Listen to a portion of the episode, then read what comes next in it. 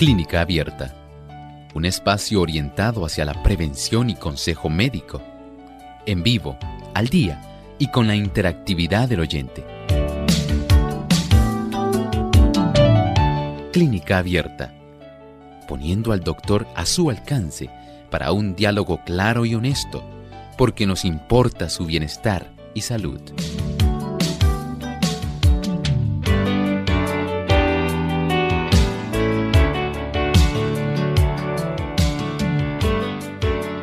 Puedes pasar más de 35 días sin tener un periodo y en lugar de tener periodos mensuales, es posible que solo tengas de 6 a 8 periodos al año. Hoy en Clínica Abierta vamos a estar hablando acerca de el oligomenorrea.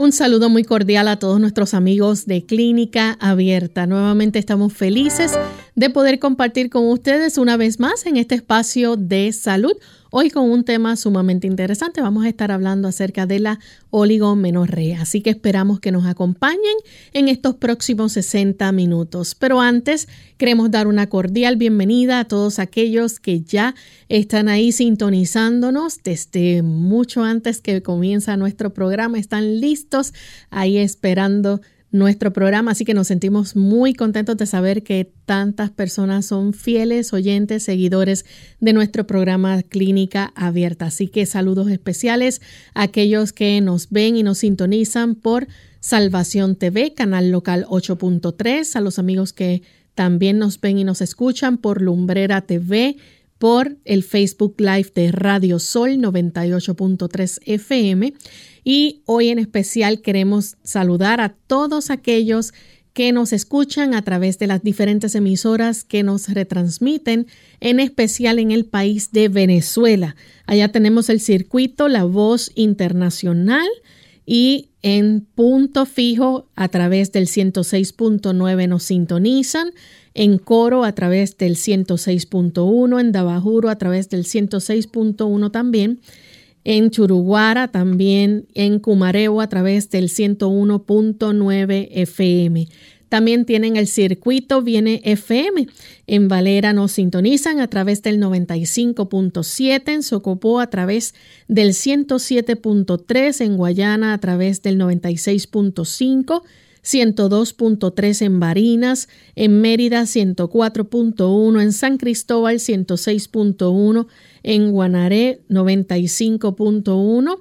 Nos escuchan a través, de Viene Puerto Ordaz, Viene Ciudad Bolívar, Viene 98.5 FM en el Vigía, Estado de Mérida, a través de Vida 100.7 en Maracay, Estado de Aragua, en la ciudad Ojeda a través de Vida 95.7, en el Amazonas a través del Plenitud 104.1, en Aguasdalito también a través de Adevenir 106.9, en La Voz Acarigua nos escuchan por ahí a través del 106.3 FM, Éxodo Cuamaná nos retransmite a través del 90.1 FM, Refugio Anzuategui nos retransmite también a través del 107.7 FM, Omega Estéreo a través del 97.3 FM.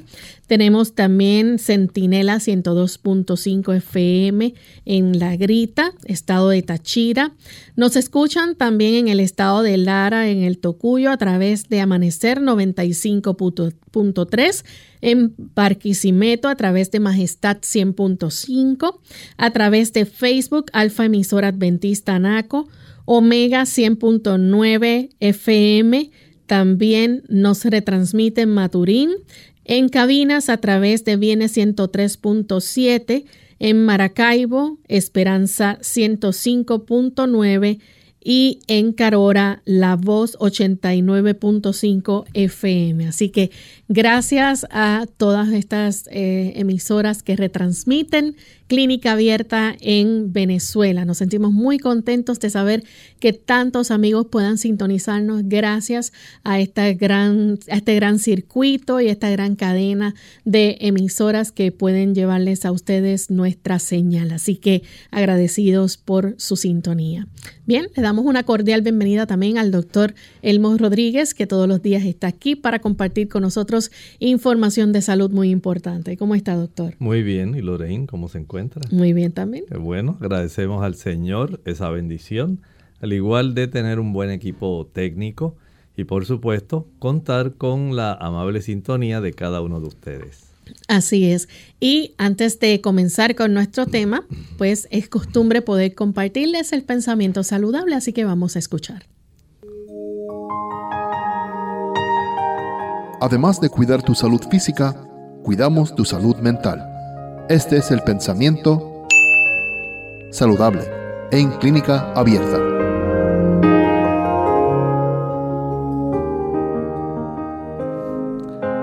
Bajo el título de estimulantes y narcóticos se clasifica una gran variedad de sustancias que aunque empleadas como alimento y bebida irritan el estómago, envenenan la sangre y excitan los nervios. Su consumo es un mal bien documentado. Los hombres buscan la excitación de estimulantes porque por algunos momentos producen sensaciones agradables pero siempre sobreviene la reacción. El uso de estimulantes antinaturales lleva siempre al exceso y es en realidad un agente activo para provocar la degeneración y el decaimiento físico. En este renglón sabemos que hay una serie de especias que son bastante deteriorantes, dañinas al organismo. Hay productos que la gente toma el alcohol, podemos pensar también en productos como el café, el chocolate, el té verde. Añádale a esto problemas con el uso del tabaquismo, las drogas que tanto daño están haciendo a las personas. Y cuando pensamos en toda esta serie de estimulantes, aquellas sustancias que van a facilitar que nuestro sistema nervioso central entre en un proceso, digamos, que torna ansioso ese sistema. Que cuando la gente lo utiliza, como cuando usted toma café, dice, ahora sí me siento que estoy listo para enfrentar el día. Eso es un estimulante.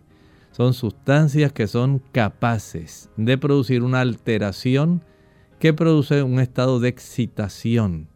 Y esto tiene sus efectos, por un lado, que las personas a veces aprecian, pero en realidad en el fondo siempre estos estimulantes son dañinos y no es conveniente su utilización. Piense en estas cosas. Su sistema nervioso puede estar dándole a usted indicios de que usted le está dañando tan solo porque usa con frecuencia estos estimulantes. Deje de utilizarlos. Su cuerpo se lo agradecerá y su sistema nervioso también. Gracias al doctor por compartir con nosotros el pensamiento saludable y tomando eso en cuenta vamos entonces a dar inicio al tema que tenemos para hoy. Vamos a estar hablando acerca de la oligomenorrea. Doctor, ¿qué es este término? ¿A qué se refiere? Si nos puede explicar un poco más en detalle. Estamos hablando de un tipo de menstruación que es totalmente anormal y nos estamos refiriendo más bien en cuanto a la frecuencia. Así como en el corazón tenemos latidos que son anormales, hay latidos que son muy rápidos, pero hay latidos que son muy lentos. Lo mismo ocurre con el control de nuestros, en este caso la dama, con el control de su menstruación, cómo se altera la frecuencia y este tipo de alteración donde ocurre a veces y a veces no. Ustedes saben que las damas tienen generalmente cada 28 días un ciclo menstrual y casi en muchas damas es una, un reloj de una precisión especial. Y dice, ya me va a tocar, ya me va a bajar, dicen las damas. Pero lamentablemente no en todas las damas ocurre eso así hay damas que pueden tener este proceso donde este mes bajó, tuvo su menstruación, pero puede pasar un mes o mes y medio y no ha venido todavía aún. Y esto entonces produce preocupación, pero ese tipo de menstruación que no es regular y que se alarga entre uno y otro periodo más de 35 días, se le denomina oligomenorrea. Bien, entonces, doctor, nos gustaría, ¿verdad?, este, saber por qué pasa esto, ¿Qué, qué es lo que causa entonces la oligomenorrea. Bueno, hay diversas razones por las que esto puede causar, pero se ha enfocado más en un trastorno hormonal, especialmente en las damas, donde la cantidad de testosterona, los andrógenos, se van a elevar. Y esto ocurre más en las damas que padecen del síndrome de ovarios poliquísticos. Hay un porcentaje más o menos entre un 12 a un 15% de las damas tienen este problema de, digamos, desarrollar la oligomenorrea. Y en ese aspecto podemos señalar que hay ese trastorno en su equilibrio hormonal, porque no es que las damas no produzcan cierta cantidad de andrógenos, los producen, todas las damas los producen, al igual que tiene que haber un equilibrio entre el estrógeno, los progestágenos, para que se eleven en el momento correcto, hay una cantidad de andrógenos que tienen que ser producidos. Pero en el caso de estas damas se ha observado que tiende a haber un predominio respecto a la cantidad de andrógenos que se están produciendo en la dama y este tipo de predominancia entonces logra alterar lo que constituiría una frecuencia normal de la menstruación. Así que aquí la dama no está teniendo un periodo menstrual que pudiera estar, digamos, eh, observándose entre 21 a 35 días como ocurre en una dama promedio normal. Si no estamos hablando de que ya se excede de los 35 días y esto ya pudiera traer cierta preocupación porque la dama dice, pero ¿qué me está pasando? ¿Por qué no estoy teniendo la menstruación con la regularidad que yo tenía hasta hace dos meses atrás, tres meses atrás? Y este tipo de situación entonces le preocupa. Y esa situación entonces se ha observado más en estas damas que por lo general tienen el síndrome de ovarios poliquísticos. Ha llegado el momento de hacer nuestra primera pausa, pero cuando regresemos vamos a seguir hablando más sobre este interesante tema, así que no se vayan amigos, que regresamos luego de estos cortos mensajes.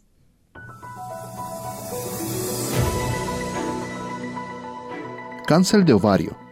El aparato reproductor femenino contiene dos ovarios, uno de cada lado del útero. Los ovarios, cada uno aproximadamente del tamaño de una almendra, producen los óvulos y las hormonas estrógeno y progesterona. El cáncer de ovario con frecuencia se detecta cuando éste ya se ha expandido a la pelvis y el abdomen. En este estadio tardío es más difícil tratarlo. El tratamiento de cáncer de ovario en un estadio temprano, cuando la enfermedad se encuentra solo en el ovario, tiene más probabilidades de ser exitoso. Generalmente, la cirugía y la quimioterapia se utilizan para tratar el cáncer de ovario. El cáncer de ovario en estadio temprano rara vez causa síntomas pero en estadio avanzado puede causar algunos síntomas no específicos que se suelen confundir con afecciones benignas más frecuentes. Los signos y síntomas del cáncer de ovario pueden comprender los siguientes. Hinchazón o inflamación abdominal, sensación de saciedad rápida al comer, adelgazamiento, molestias en la zona de la pelvis, cambios en los hábitos intestinales como estreñimiento y necesidad frecuente de orinar.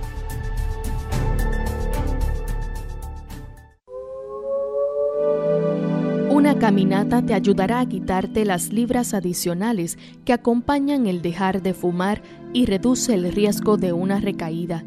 Para mantener tu apetito bajo control y optimizar tu metabolismo, nada es mejor que el ejercicio diario. Caminar te ayuda a pensar con mayor claridad para que puedas lidiar con retos nuevos, tales como mejorarte en tu trabajo o educación mejora tu sentido de bienestar, alivia el estrés, mejora tus patrones de sueño, encuentra tiempo para ti. Caminar hace todo esto y más.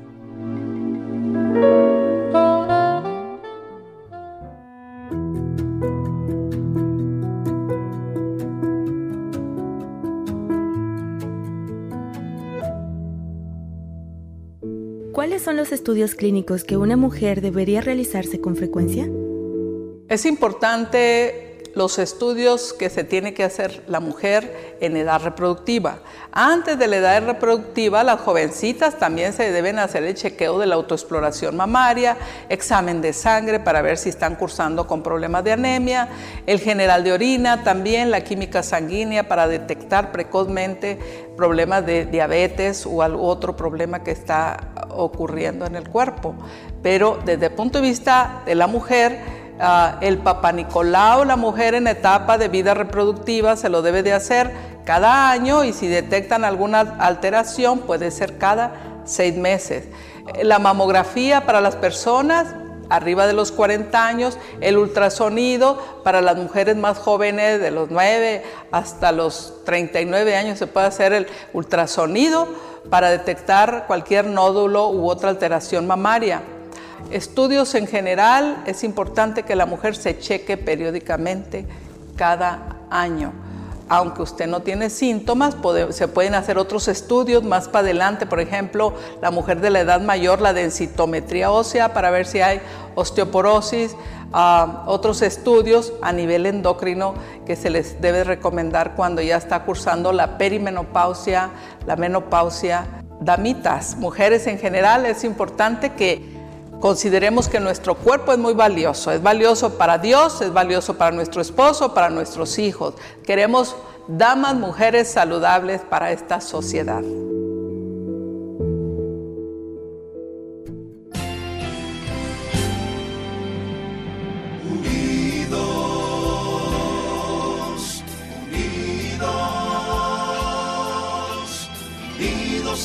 Hacia el cielo siempre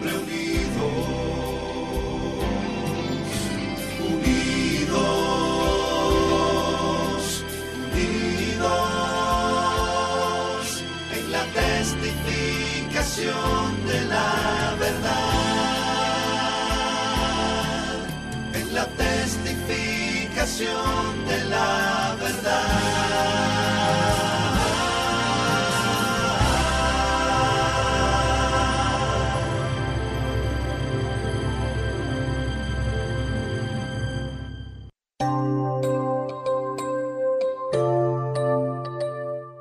Ya estamos de vuelta en Clínica Abierta, amigos, y continuamos compartiendo con ustedes hoy el tema de la oligomenorrea. Doctor, un término que aquí sí hemos escuchado anteriormente y del cual usted ha hablado así ah, es acerca de la amenorrea, pero hay una diferencia entre los dos, no es lo mismo. Sí, efectivamente, ya en amenorrea estamos hablando de una ausencia de un periodo menstrual.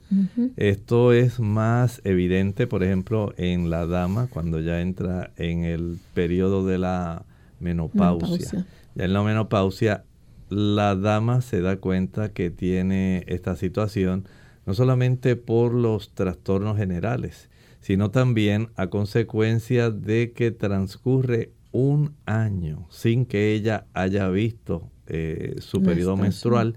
Y cuando tiene esta ausencia tan prolongada de un año, entonces generalmente desde el punto de vista ginecológico, se dice que la dama entró ya en un periodo menopáusico.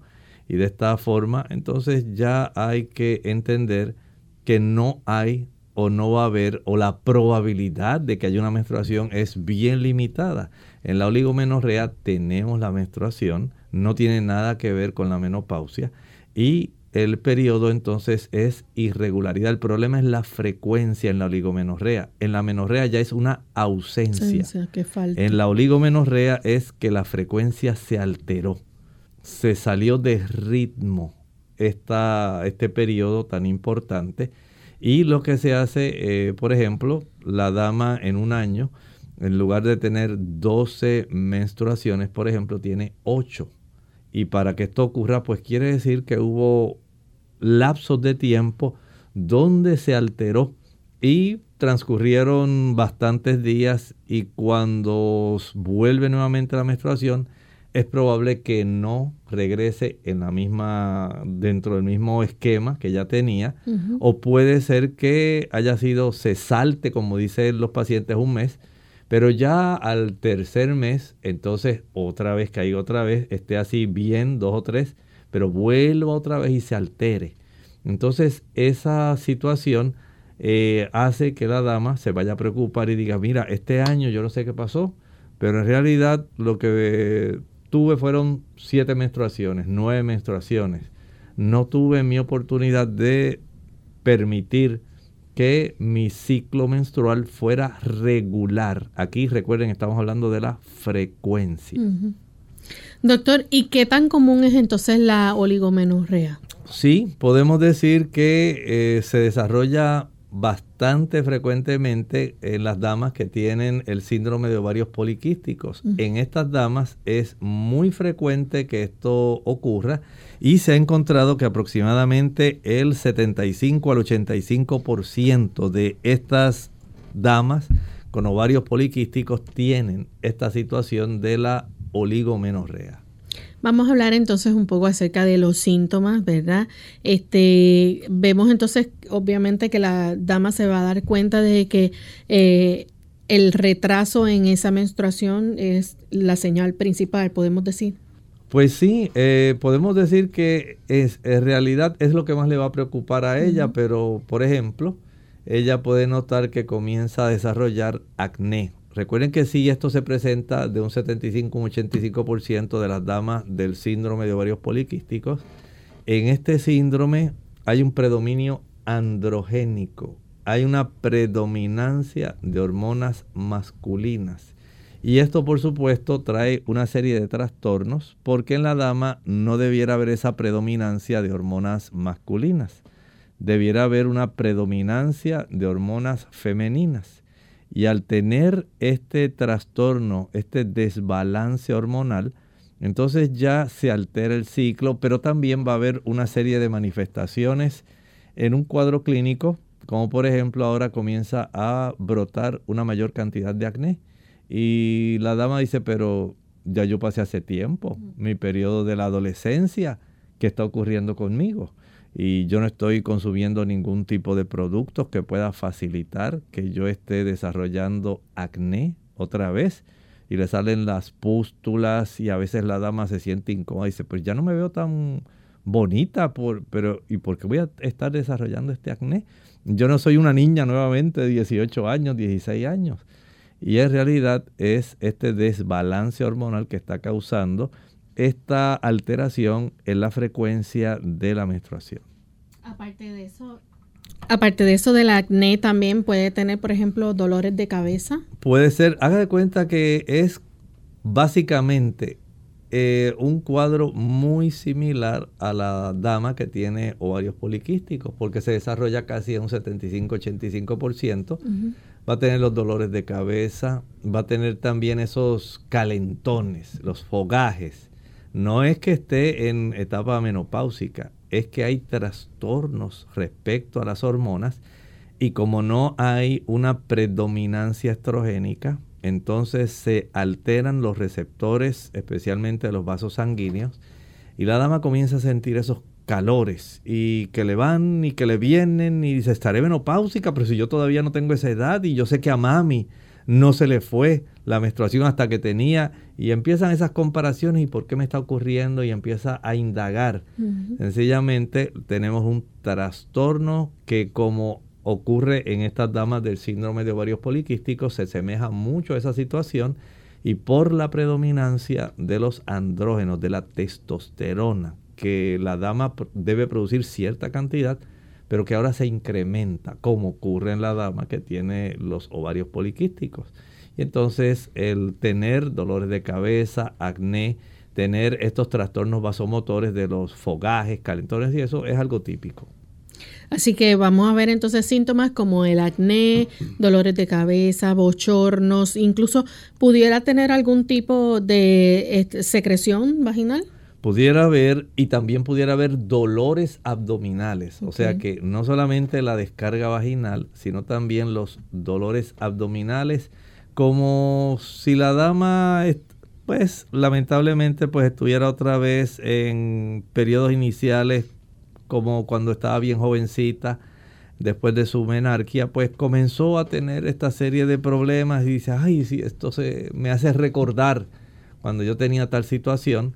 Y de hecho, no quiere decir que no ocurren muchachas jóvenes, pero hay que reconocer que el cuadro clínico es más bien un cuadro más típico de la dama que tiene síndrome de ovarios poliquísticos, porque básicamente el problema hay un porcentaje bien alto que las damas que desarrollan este trastorno de la frecuencia llamado oligomenorrea en su menstruación, de un 75 a un 85% tienen el síndrome de ovarios poliquísticos.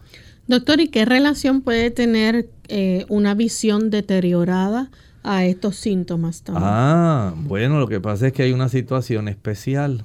Mm, podemos pensar que no todo se debe a que haya un problema necesariamente en los ovarios. A veces se pueden desarrollar ciertos tipos de tumores en el eje hipotálamo, hipófisis, adrenales. Y si en la hipófisis se ha desarrollado alguna situación en la zona de la pituitaria, eso pudiera trastornar. Eh, ahí cerca está básicamente, digamos, por delante de la pituitaria está el quiasma óptico. Si hay, o sea, el quiasma óptico es que nuestros nervios oculares, ópticos en sí, nosotros tenemos la oportunidad de tener fibras que se entrecruzan del ojo derecho, se entrecruzan al lado izquierdo del cerebro y del ojo izquierdo se entrecruzan al lado derecho del cerebro. Hay una serie de fibras que componen estos nervios que van a ir ipsilateralmente hacia el mismo, eh, la misma zona que corresponde al cerebro, pero hay también otras que se entrecruzan y en esa área está justamente delante de donde está la pituitaria. Sí comienza a haber un crecimiento de esa zona de la pituitaria a consecuencia, digamos, de un adenoma pituitárico, de un prolactinoma. Entonces, esa área, al tener un crecimiento anormal, puede comprimir esa zona del quiasma óptico y producir trastornos en la visión sencillamente porque hay un desarrollo anormal de una estructura en un lugar que está justamente en la cercanía, pero en la región frontal a donde está la pituitaria. Tremendo. Doctor, ¿qué causa, verdad? Eh, eh, hemos visto, ¿verdad? Básicamente esos son los, síntomas. Aparte de eso, pudiéramos añadir también que haya algún tipo de crecimiento excesivo de, vello en el cuerpo. Eso es bastante típico, sí, sí. Es bastante típico de las damas que tienen el síndrome de ovarios poliquísticos y usted las puede ver siempre con una pinza, y empiezan a, rascar, a arrancarse aquí. Usted las ve y dice, ¿y qué tú haces? No, me estoy arrancando los pelitos para que no se me vea que me está saliendo barba.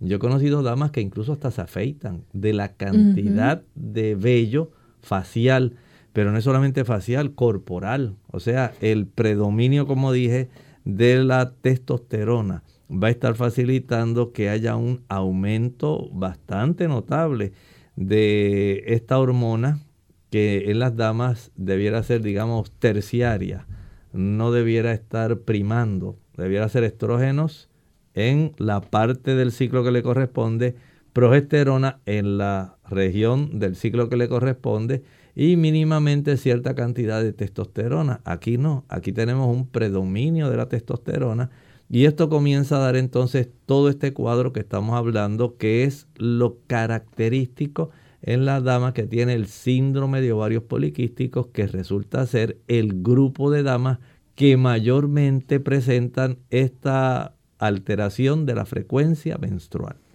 Vamos en este momento a nuestra segunda pausa y cuando regresemos, si ustedes tienen preguntas, las pueden compartir con nosotros y vamos a seguir hablando más sobre este tema, así que no se vayan.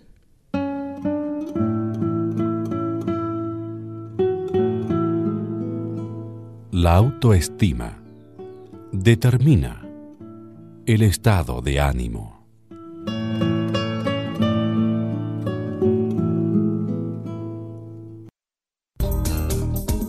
El uso por el que es más conocida la manzanilla es el de calmante o tranquilizante. La manzanilla actúa como un sedante suave. Contiene sustancias que actúan sobre el sistema nervioso central, calmando los estados de estrés y ansiedad. La manzanilla también se usa como té para aliviar problemas digestivos, alivia los malestares intestinales y reduce la sensación de llenura y gases en los mismos. También posee propiedades antimicrobianas y se sabe que inhibe el crecimiento de las bacterias conocidas como estafilococos y estreptococos.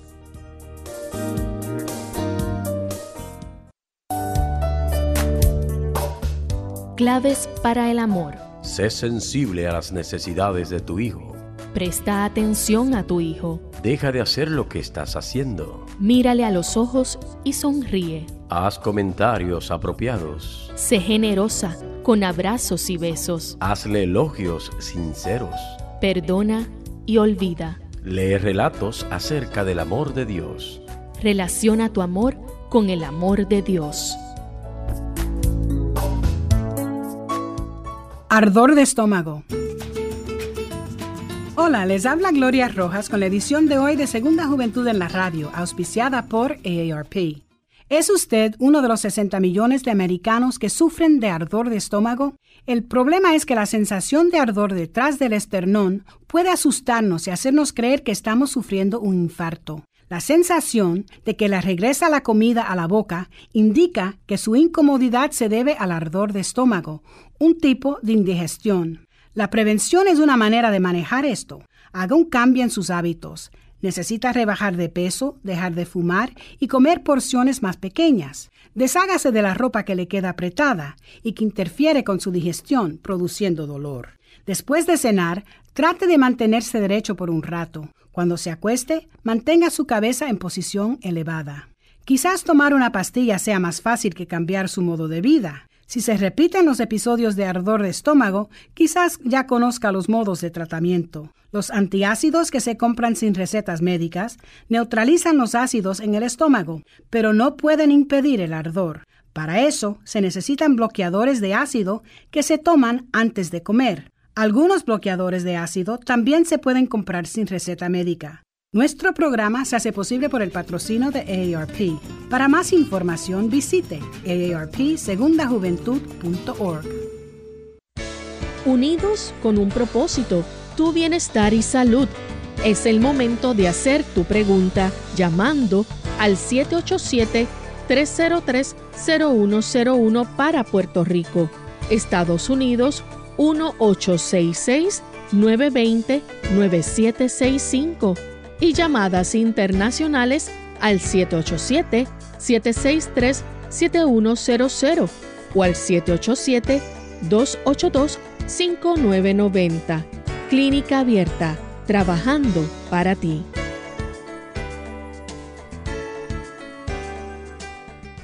Clínica Abierta. Ya estamos de vuelta en Clínica Abierta, amigos. Hoy estamos hablando acerca de la oligomenorrea. Antes de la pausa, el doctor nos explicó sobre la diferencia que es que hay o que existe entre la menorrea y la oligomenorrea. Y estábamos mencionando, ¿verdad?, cómo es que con la oligomenorrea usted pues simplemente no va a tener eh, esa frecuencia de periodos menstruales normal que viene mensualmente, sino que van a ser menos eh, periodos que van a estar presentes. Ya mencionamos también como parte de los síntomas que esta persona pues va a comenzar como una señal a, va a poder ver que esa falta de periodo menstrual va a poder presenciar acné, dolores de cabeza, bochornos, también secreción vaginal, dolor abdominal, visión deteriorada o crecimiento excesivo de vello en la cara y en el cuerpo. Eh, doctor, mm, hace un ratito también eh, nos comentó un poco, ¿verdad?, de, qué es lo que causa la oligomenorrea. No sé si quiera abundar algo más. Sí, eh, dentro de las causas además podemos incluir el aspecto de las infecciones y algunas anormalidades estructurales que también la dama pudiera desarrollar, porque estas son causas que eh, hay que tomar en consideración junto con los desbalances que hemos estado hablando de estas hormonas. Así que dentro de esa situación, básicamente podemos pensar también que hay este tipo de situación que afecta también. Entonces, eh, las infecciones y las anomalías, por ejemplo, que pudieran haber en los órganos eh, reproductivos, esto también puede alterar el ciclo claro Claro que sí, pensemos infecciones como por ejemplo las damas que tienen una vida sexualmente activa, pero que adquieren eh, enfermedades de transmisión sexual. Ahí tenemos una razón. Y hay otro tipo de situaciones como por ejemplo, digamos que no son comunes, pero eh, se puede desarrollar. Por ejemplo, las damas pueden tener algún tipo de hiperplasia adrenal congénita. Estos son eh, glándulas que nosotros tenemos en la zona encima de nuestros riñones que pudieran estar eh, facilitando esto. Igualmente pudiera haber otros tipos de condiciones como el síndrome ovárico primario. Y en este tipo de situación la dama generalmente va a tener problemas donde sus ovarios dejan de producir eh, literalmente los óvulos y entonces todo esto va a producir una serie de trastornos. Eh, aparte de eso, por ejemplo, si la persona sufriera de tumores. Bueno, ya estamos hablando también de otra razón por la cual, como estábamos diciendo hace un momento, eh, se puede desarrollar un prolactinoma. Es una de las razones más frecuentes por las cuales se puede estar desarrollando esta situación. Pudiera haber eh, otras anomalías también de desarrollo de ciertos tumores en otras partes del cuerpo como por ejemplo eh, un tumor secretor de andrógenos. Este tipo de tumor no es muy común, pero eh, se desarrolla también y puede facilitar trastornos de esta índole. ¿Y cuando eh, se produce demasiada hormona del cortisol? Sí, en las damas podemos decir que a mayor estímulo de las glándulas suprarrenales, nosotros sabemos que las personas entran en un proceso como cuando ocurre el estrés. Hay, sin embargo, algunos tipos de mm, trastornos que ocurren en esta área de las glándulas suprarrenales que estimulan más bien la zona de la médula suprarrenal, que es donde se va a facilitar la producción de adrenalina. Pero aunque el cortisol es uno de los que se produce en la corteza suprarrenal y la adrenalina a nivel central, hay una relación en que se mantenga un estado de estrés, pero la producción, digamos, del cortisol, como ocurre, digamos, en el caso de Cushing, en el síndrome de Cushing, ahí tenemos entonces otra razón que trastorna la, e, ese, equilibrio que debiera existir entre estrógenos, progestágenos y el aspecto de los andrógenos. Esa, ese volumen aumentado y el trastorno que produce el hipercortisolismo, así se le llama al síndrome de Cushing. Entonces hay que tomarlo en cuenta porque es otra de las razones por las cuales esto se puede desarrollar. ¿Y puede tener que ver también el hipertiroidismo? Claro, hay una relación que se ha podido constatar en donde este tipo de situación eh, puede estar afectando la región de la pituitaria y la producción de hormonas tiroideas. Esto a su vez va a tener unas, repercusiones eh, no solamente en las hormonas tiroideas, sino también en la producción de prolactina. Y la prolactina está enlazada también con el desarrollo de la oligomenorrea. También está la hiperplasia suprarrenal congénita. Sí, es lo que estábamos hablando hace un momentito cómo algunas damas pueden tener este tipo de situación donde hay un trastorno a nivel de ciertas enzimas que se requieren para un funcionamiento normal y una producción adecuada de las hormonas que caracterizan las damas eh, y que predominan los estrógenos y progestágenos y cómo al tener esta situación de trastorno en estas enzimas no se va a estar desarrollando una menstruación normal. Cuando hay infecciones de transmisión sexual que no se tratan a tiempo o no simplemente no se tratan como debe ser, también esto puede ser causa, ¿no? Claro, claro. Cualquier infección, pero más en esta zona, cuando se da, por ejemplo, la enfermedad pélvica inflamatoria a consecuencia de eh, una enfermedad de transmisión sexual, sabemos que uno de los blancos que más va a estar afectándose va a ser los ovarios en las damas. Y estos ovarios, a consecuencia de esta enfermedad de transmisión sexual, va a causar la enfermedad pélvica inflamatoria, la inflamación, la infección, ambas en coordinación van a colaborar con trastornos directamente en la capacidad ovulatoria. Y ahí entonces tenemos esta otra razón. Mm, nos dice María Elena del Rosario, ella es de la República Dominicana, dice que le salen vellos, aunque no abundan en el área de la barbilla, pero no tiene ovarios. Le hicieron una histerectomía hace 12 años.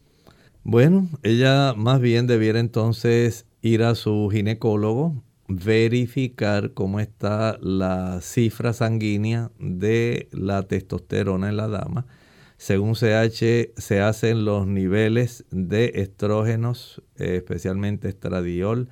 Hay que ordenar la hormona folicular estimulante que en el caso de ella, pues ella no tiene el, digamos, el órgano blanco que serían los ovarios para que desde el eje hipotálamo pituitaria llegara la inducción directamente al ovario, pero en este caso Aún así, sabemos que hay áreas a nivel de las glándulas suprarrenales que van a asumir cierto grado de producción, no como lo hacía el ovario, pero sí se produce cierta cantidad de estrógenos y progestágenos. Y esto pudiera eh, ser útil verificarlo, pero la clave en realidad sería saber el nivel de andrógenos en esta dama, porque eso sí nos podría dar entonces, junto con la prolactina, una oportunidad de ir sospechando anomalías que pudieran estar eh, facilitando esto.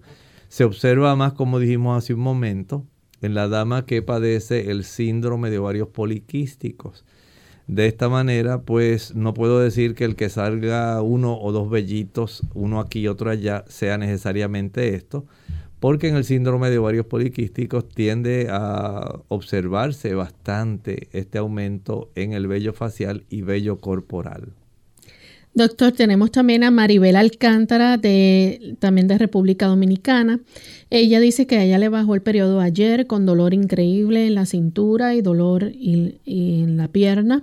Dice que sola, eh, Dice para que pregunte al doctor que solamente usted me entendió de a poco y así cuando va al baño dice que le sale sangre y si hay algo natural para eso, eh, solamente le dura tres días con el periodo. ¿Podría ser amable otra vez de repetirla, Lorraine, si hace el favor? Eh, bueno, dice que, que ayer le bajó su periodo con dolor increíble en la cintura, en la pierna, también.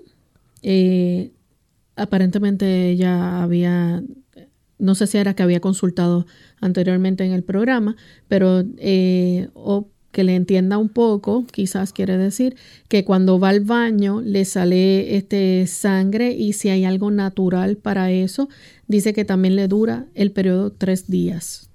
Muy bien, en las damas eh, con oligomenorrea, Puede el periodo estar, digamos, de 4 hasta 7 días cuando le sobreviene. El trastorno aquí es la frecuencia. Ese en realidad es el trastorno. Pero en el caso de ella, que es la que nos está haciendo esta pregunta, ella no tiene ningún problema en su frecuencia, más bien sino en la sintomatología. Y desde ese ángulo sabemos que la dama al utilizar, digamos, alguna compresita caliente en la zona baja del abdomen, eso ayuda a tener alivio porque eh, tanto el útero como las trompas de falopio son vísceras, órganos huecos y los cólicos pueden darse ahí y el utilizar algún tipo de compresa caliente alivia esas contracturas que se desarrollan digamos, en el músculo liso que componen este tipo de estructuras. También es útil, por ejemplo, el té de eh, hojas, puede ser que es muy bueno, el de hojas de frambuesa, el red raspberry. Ese tipo de producto ayuda. Tenemos también eh, como parte de las causas, doctor, de la oligomenorrea, eh, las adherencias endometriales. ¿Nos puede explicar un poco qué, de qué se trata esto? Este tipo de situación donde se desarrollan estas situaciones, digamos que alteran las estructuras, también van a ser bastante preocupantes porque pueden generar bastante dolor y en ocasiones las adherencias eh, no permiten que descienda la menstruación. Recuerden que en el endometrio tiene que, eh, digamos, zafarse, se tiene que despegar esa capa interna que es la que crece directamente para poder implantar un óvulo que haya sido fecundado y se desarrolle un embrión. Si esto no ocurre porque hay ciertas adherencias, no va a descender. Y esto entonces habría que indagarlo con el médico. Eh, en las damas que sufren, por ejemplo, eh, enfermedad pélvica inflamatoria por, eh, digamos, una enfermedad de transmisión sexual, se desarrollan también adherencias en la zona interna de las trompas de falopio y esto impide que haya un descenso de un óvulo, ¿verdad? Hay, o sea, hay, una complicación grande.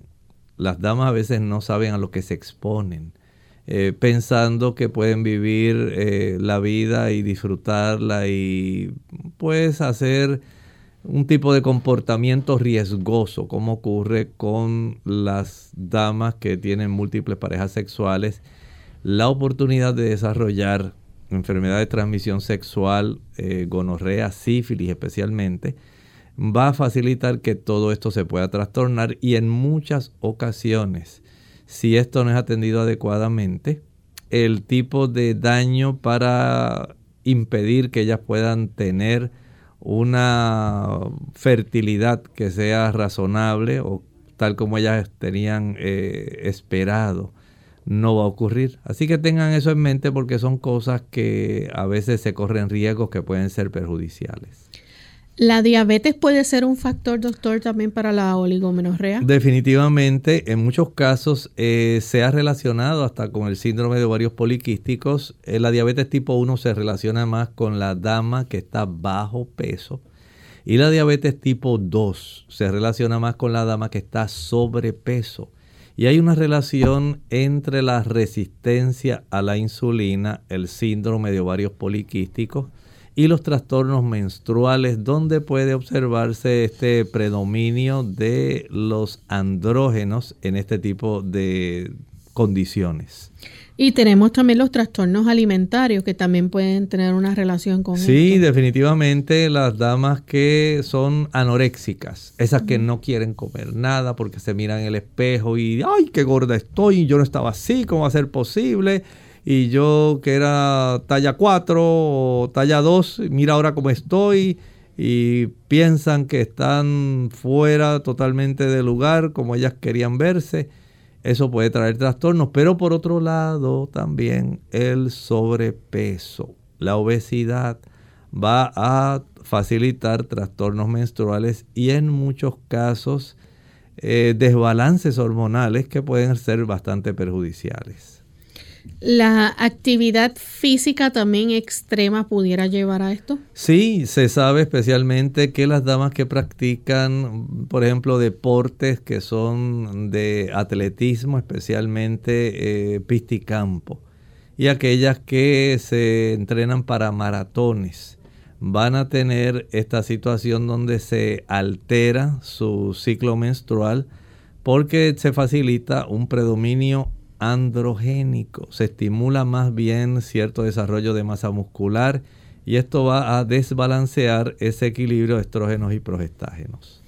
¿Hay medicamentos que pudieran provocar también algún tipo de alteración? Claro que sí. Sabemos que las damas que utilizan medicamentos anticonceptivos, las damas que utilizan antipsicóticos y las que utilizan antiepilépticos son diferentes medicamentos que van a estar facilitando el desarrollo de la oligomenorrea, trastornar la frecuencia menstrual.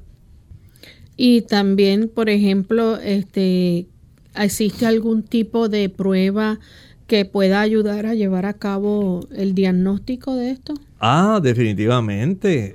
Eh, sabemos que, número uno, no olvide ir al médico. Usted le tiene que relatar a su médico lo que le está ocurriendo.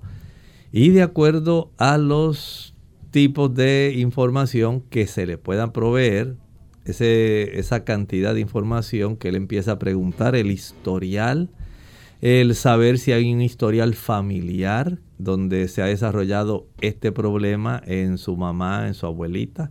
Ayuda al médico para ir eh, hilvanando todo el cuadro que a usted le afecta y esto le pudiera ayudar. Él también le va a preguntar en cuanto a hábitos alimenticios, estilo de vida, eh, si usted utiliza anticonceptivos o no los utiliza, ganancia de peso, pérdida de peso, eh, trastornos en sí que pudieran estar ocurriendo. Y para esto entonces se ordenan algunos estudios, eh, como por ejemplo los niveles hormonales de la FH, LH, el estradiol, la testosterona. Se puede ordenar un sonograma, una resonancia magnética, también es útil eh, una tomografía computarizada. Todo esto ayuda a establecer cómo están las estructuras internas, especialmente los ovarios, cómo está el área de la región de la pituitaria, cómo está el área de las adrenales, junto con las hormonas sanguíneas que con una pruebita de sangre, una extracción de sangre, se saben cómo están esos niveles. Bien, ya hemos llegado lamentablemente al final de nuestro programa. Agradecemos a todos por la sintonía y les invitamos a que nos acompañen mañana en otra edición de Clínica Beta donde estaremos aceptando todo tipo de consultas y usted puede hacer su pregunta. Así que para finalizar vamos a compartirles el pensamiento bíblico. En el pensamiento saludable estábamos viendo cómo eh, teníamos la oportunidad de en el libro de Apocalipsis capítulo 21 y decía, y oí una gran voz del cielo, el versículo 3, que decía, He aquí el tabernáculo de Dios con los hombres, y Él morará con ellos, y ellos serán su pueblo, y Dios mismo estará con ellos como su Dios. Vuelve nuevamente a alcanzarse el objetivo que se había dispuesto en el origen de la creación. Dios deseaba como un padre amante tener una relación con las criaturas que salieron de sus manos. Fíjense lo que hace la teoría de la evolución. Esa teoría quita de en medio esta relación paternal, filial, esa relación de la criatura con el creador, como la presencia de una criatura inteligente, capaz de apreciar el amor de Dios, capaz de apreciar todo lo que Dios hizo por ellos. Dios proveyó todo la luz, le proveyó los cambios que se observan el día y la noche, le dio el alimento, forró la hermosa tierra de un manto verde, la hierba, permitió que crecieran los árboles, que ellos produjeran frutos, para que los seres humanos comieran y se deleitaran en una gran cantidad de frutos que probablemente no todos los tenemos actualmente que pudieran ellos gozarse jugando con los animales, que pudieran ellos hablar con su creador cara a cara. Eso será restaurado, son las buenas noticias. El Señor desea nuevamente crear nuevos cielos y nueva tierra. Y Él quiere que todo vuelva a su estado original. Él quiere que se cumpla el objetivo inicial. Y usted y yo debemos estar ahí es la intención de Dios y Él ha hecho toda la provisión posible para que usted y yo podamos disfrutar nuevamente con Él de una manera directa, de su presencia, de su amor, de una relación donde Él pueda abrir los tesoros del universo a nuestra comprensión. Todo eso está garantizado para todos los que aceptan su generosa invitación. Y usted está invitado, al igual que yo. Acepte el plan de la salvación. Dios desea pasar con usted y conmigo la eternidad. Nosotros amigos nos despedimos y será entonces hasta el día de mañana en otra edición más de Clínica Abierta. Con mucho cariño compartieron el doctor Elmo Rodríguez Sosa y Lorraine Vázquez. Hasta la próxima.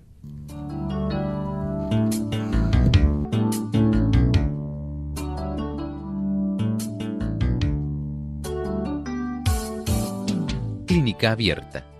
No es nuestra intención sustituir el diagnóstico médico antes de poner en práctica cualquier consejo brindado en este programa, usted debe consultar con su médico. Hasta la próxima.